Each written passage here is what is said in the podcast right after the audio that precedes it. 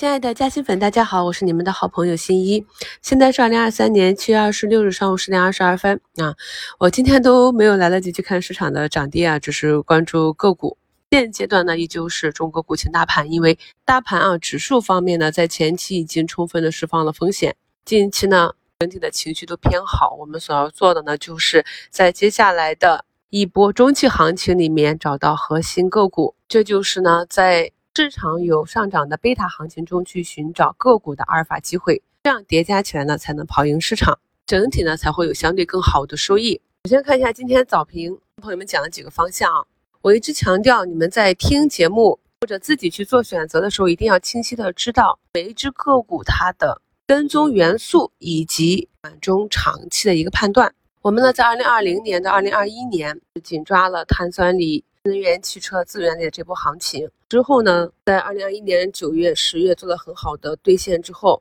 在二零二二年的四月底啊，再一次把握了锂矿资源的一个反弹行情之后，就没有再去看过这个板块了。近期呢，有一个碳酸锂期货的新品种上市，上市之后呢就跌停，就引发了相关的二级市场的品种就大跌。那昨天该期货品种呢是涨停，今天早盘呢上涨百分之四点四八，美股有色板块也是个上涨。像这种我们去找到。股市场上相对应的调整到位的板块和个股，就可以去做一个短期的套利测试。所以这里呢，一个是短期，一个是测试。因为期货的价格变化非常快啊，如果接下来继续大跌，那么是不是要跑路了？如果继续大涨的话，你的二级市场的品种如果跟随了，那么就可以继续持有；如果没有跟随，那么是不是也要及时的按照一个短期去操作的思路？及时的做出局，无论这时候你是赚钱与否啊，那么这是一个短期的思路。中期呢是以政策、行业和企业的业绩为依据。那可以看到，昨天涨停的家居啊、建材板块这些啊，那我们在今天早评里也是对土宝宝的竞价进行了分析，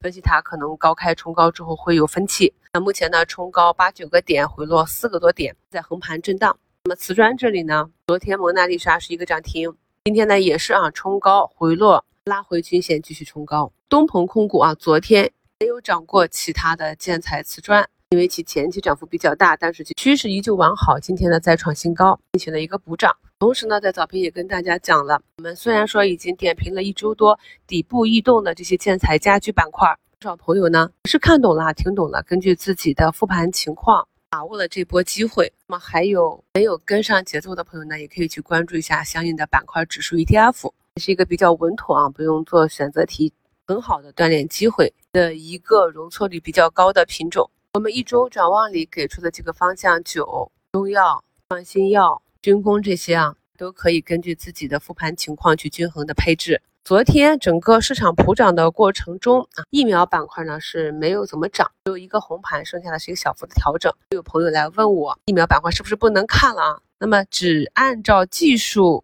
指标合理的调整了一天就怀疑持股逻辑，那么在后期板块和个股向上运行的过程中，大概率也是拿不住的。所以大家在持股的过程中，一定要反复的去确认自己的持股逻辑。近期呢，大盘大涨日，个股不涨反跌的案例，我们是分析过不少了。在近期的一周展望里面，跟大家举过案例啊，比如说七月十三日的东湖和七月二十四日的家居建材，我是分别在一周展望和早评里，早评下方的置顶评论中都跟大家分析过我对盘面的理解啊。那么朋友们可以自己复盘看一下后面怎么走。所以呢，我们一定要有一个非常明确的中期持股逻辑，这样才能以一个中期持股的逻辑去指导如何去应对短期的波动。如果你中期持股看多的话，那么短期的下跌，哪怕是短期的缩量破位，是不是都是一个很好的低吸的机会？那如果你中期是看大资金的兑现，那么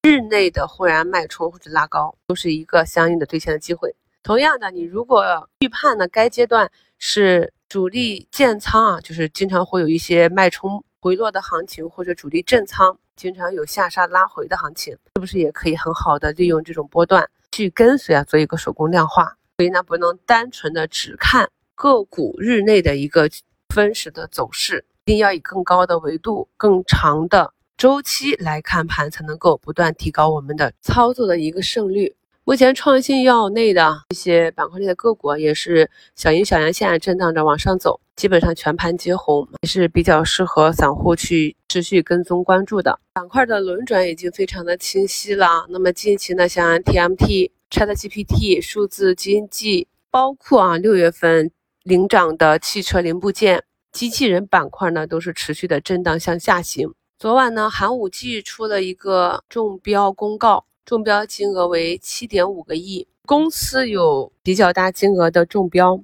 应该是利好股价的。所以目前呢，在板块下跌的情况下呢，寒武纪还是上涨了三个多点。看一下这个涨势是否能够持续。如果出了利好还不涨，那我们就要从另一个方向去理解了啊。今天 DDE 当日资金流向流出榜呢，长安汽车汽车板块也是在分化。东方财富天大涨之后，今天流出四个多亿。首创证券啊，虽然说上午呢还是在七八个点的涨幅去震荡，但是你看到了有两个多亿的净流出。再结合我们早评讲过了，像金融三驾马车治理啊，未必有业绩支持，不能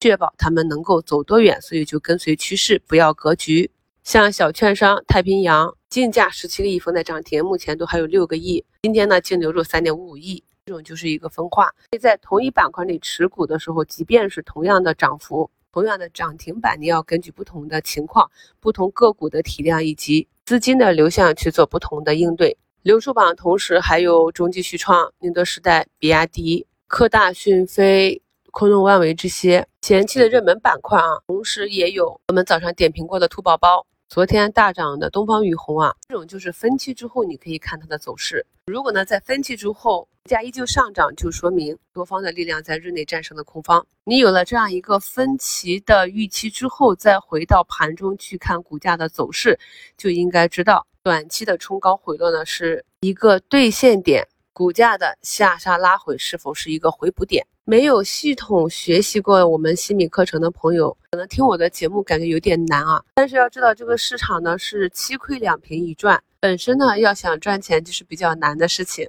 要在市场上可谓是十八般武艺，样样精通。但是呢，一旦你掌握了市场运行的规律，看懂了主力操作的意图，这种学习是一劳永逸的。而且呢，也是能够很好、很有效的帮助我们把学习非常高效的转化为投资收益。也希望呢，大家在用自己血汗钱去投资的时候，多花点时间和精力，跟着我们的节目和课程，不断的提升自己的投研能力。本周五晚八点，我们的月度西米专享会员直播，有想加入我们一起学习的朋友，可以收藏图一啊，到时候扫描二维码领取八五折优惠券入团学习。目前板块上涨排名居前的就是工程咨询服务，这个呢，在上一次异动的时候我也跟大家讲过，前呢这个板块的弹性是不错的，那么可以找找板块内的个股，按照我们的技术体系寻找一下没有机会。然后就是疫苗、房地产服务开发治理等。下跌板块呢，就是数字媒体、乘用车、激光设备、减速器、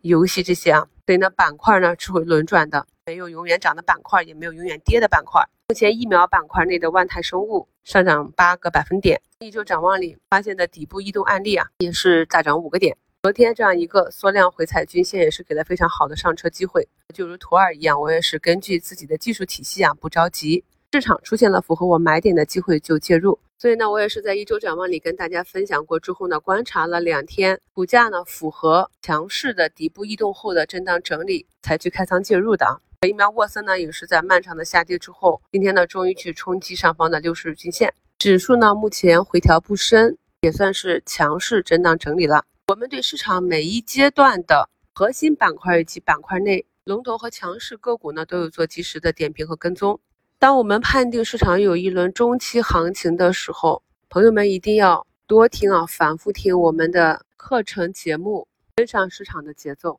祝好朋友们二零二三都能有一个好的收益。我是你们的好朋友新一。